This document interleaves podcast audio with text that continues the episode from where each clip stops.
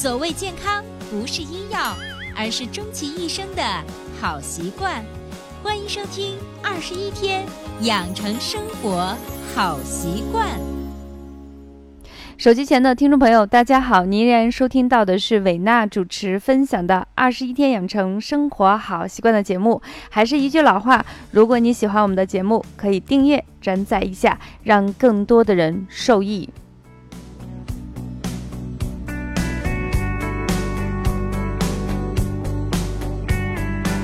那么这一期节目中，伟娜想给大家分享的主题是有关于复习季。我替蜗牛宝宝有话说。当然，我们这档节目是有关于健康养生。那么，健康养生不仅仅是成年人，在我们的节目中，我们也会分享到孩子的健康饮食的话题。所以在节目的最后，也会给大家说一下孩子在复习备考这段时间，营养饮食的一些最基本的准则都有哪些。所以，希望我们。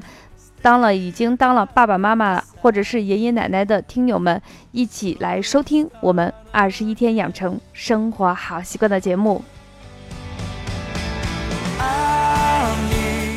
那么最近这段时间又到了考前最繁忙的复习阶段。虽然我们的高考已经结束了，但是学生的毕业考试以及我们期末考试都要进行，所以这段时间家里的气氛又开始凝重起来。老师呢，希望每一个小朋友都能跟上自己的节奏，所有的东西希望讲一遍，绝大部分的孩子都能够掌握个七七八八。如果再讲一遍呢，希望大家基本上都要掌握。如果已经讲了三遍或者是四遍还是不会，是不是就已经出现了问题？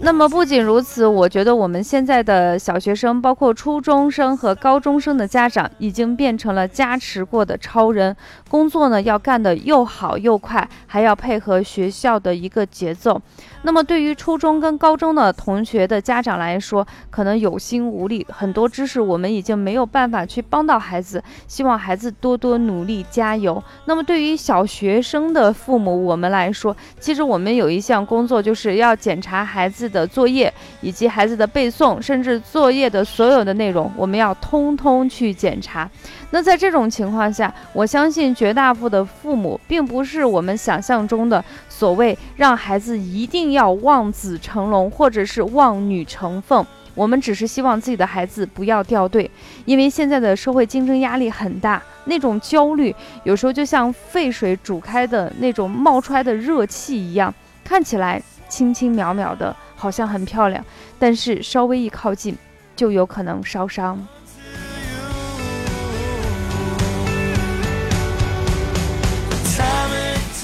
我记得有一个心理学家是这样说的，他认为我们现在孩子的焦虑是因为成年人把这种焦虑转移到孩子身上。我自己也是学心理学，虽然我只是一个心理学的小白，但是我也是一个小学三年级孩子的妈妈。我只是想问一个很真实、很客观的问题，就是你的孩子学习如何呢？如果说你的孩子学习非常有自觉性，而且对每门课都有感觉，那如果是像这样的父母来说，其实我们请你绕道走开。我相信绝大部分的孩子或多或少都会出现一些问题，没有想象中那么简单，可能家长也是不厌其烦。反复的、多次的给孩子去说，那么在这种情况下，孩子可能做的还是没有你想象中的那么好。那么这时候就不一定是成年人的焦虑，是事情本身产生的问题情绪。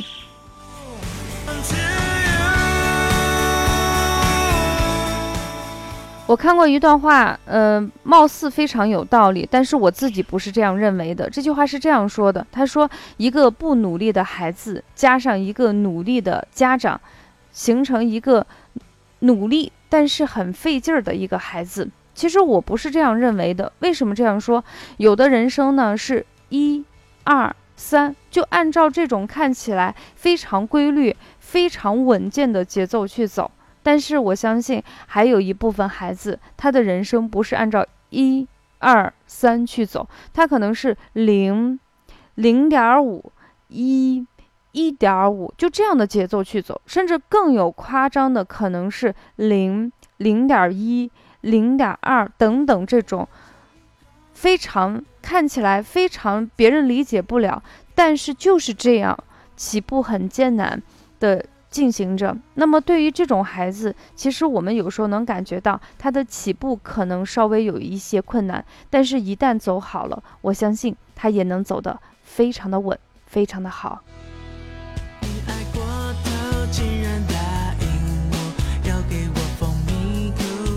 那我自己本身也是属于这样的人，我不是一个特别聪明，也不是一个特别努力，对任何事情呢，也不见得跟别人有独到的见解。但是我自己能够体会到这部分孩子的辛苦，以及这部分孩子的妈妈、爸爸们的辛苦，因为有一些孩子确实他要比别的孩子至少要多一步，甚至是好几步。我自己经常会反思一下，我觉得有时候有的东西可能就是根子里头吧。如果按照我们科学的说法，也许就是你基因里头的东西，不是就是不会，真的就是不会，不代表自己不认真不努力。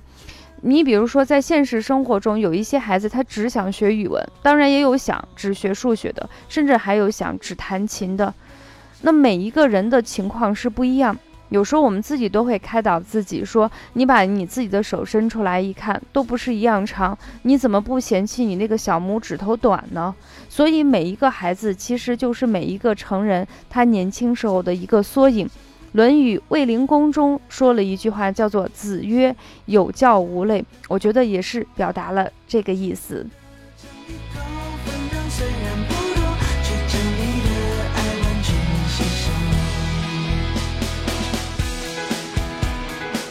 所以，当我把这些问题反反复复的进行思考，因为我不仅是参与者，也是其中之一的人。我觉得孩子的最主要的问题，作为家长，我们首先第一个要孩子吃得香，睡得踏实，这是最基本的、最基本的东西。在这个基本上，我们孩子的品性、情商也是非常非常的重要。那么，把这两个最基本的东西打底做得好，我觉得其他的事情，比如说学习，只要我们一直往。前走，我觉得总是不会很差。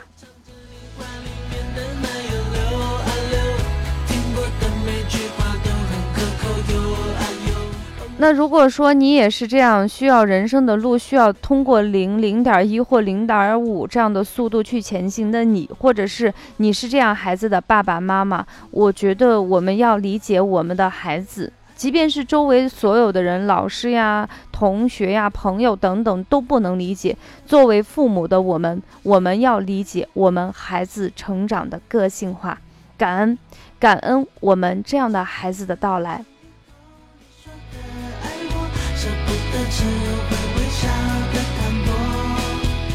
因为我觉得，只有这样的孩子，可能在表面上，在抚育的过程中，在教育的过程中，可能家长付出的心血更多一些，孩子的努力会更卖力一些。但是我依然说，感恩爸爸妈妈永远爱你，你们是特别特别优秀的孩子。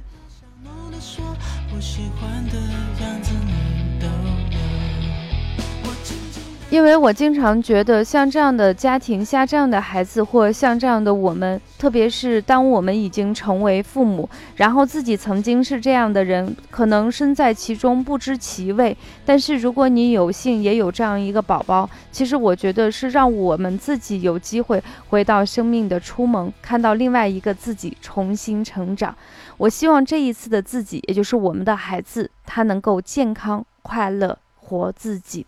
有一句话说得好，我们每一个人的人生是不能复制的，每一个人他总有自己的闪光点，我们善于发现孩子的闪光点，跟孩子一起努力，让他们更快乐的活自己的人生，这就是我们这辈子最追求的事情。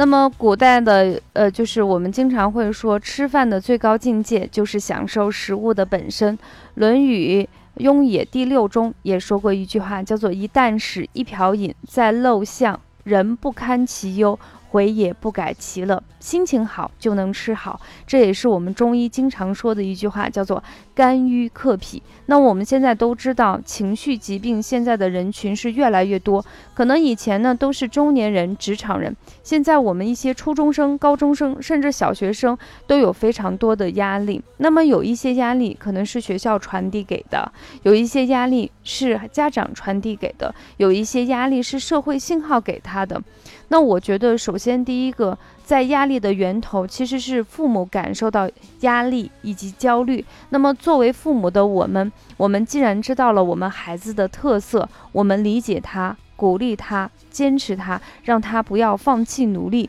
这样的话，我们的孩子至少在我们这片土壤中能够健康。茁壮的去成长，所以伟娜在这里，在我们二十一天养成生活好习惯的节目中，祝这样的爸爸妈妈，希望你们戒骄，呃，就是希望你们继续吧，然后一边前行。如果特别累的时候，我们可以稍微休息一下，然后再努力一把。对于这样的宝宝，我们来说，孩子，你要相信自己，你是最棒的。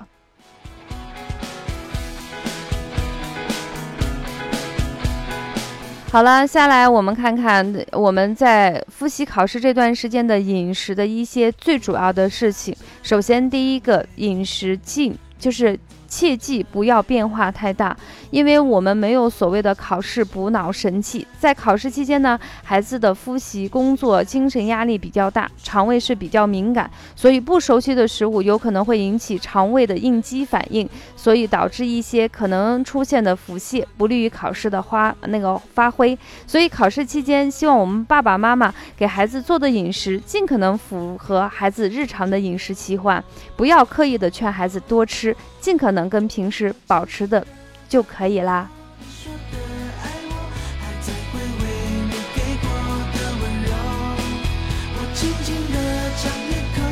那么第二个呢，适当的增加一些甜食。那这个甜食其实就是我们大脑需要的葡萄糖，这样的话可以对我们的脑部及时的进行一个补充营养物质。但是我们不建议让孩子放开去吃一些甜食或者喝甜的饮料。这样的话，对于我们的身体健康反而不好。我其实是推荐大家吃一些健康的主食，比如说杂粮饭，就是用我们的杂粮和米饭对半儿进行蒸成米饭或熬成粥。当然，我们在杂粮中尽可能选择像小米这样不容易胀气的一些杂粮。这样的话，既补充了我们身体的营养物质，同时也能够让我们的孩子吃得开心、吃得舒服。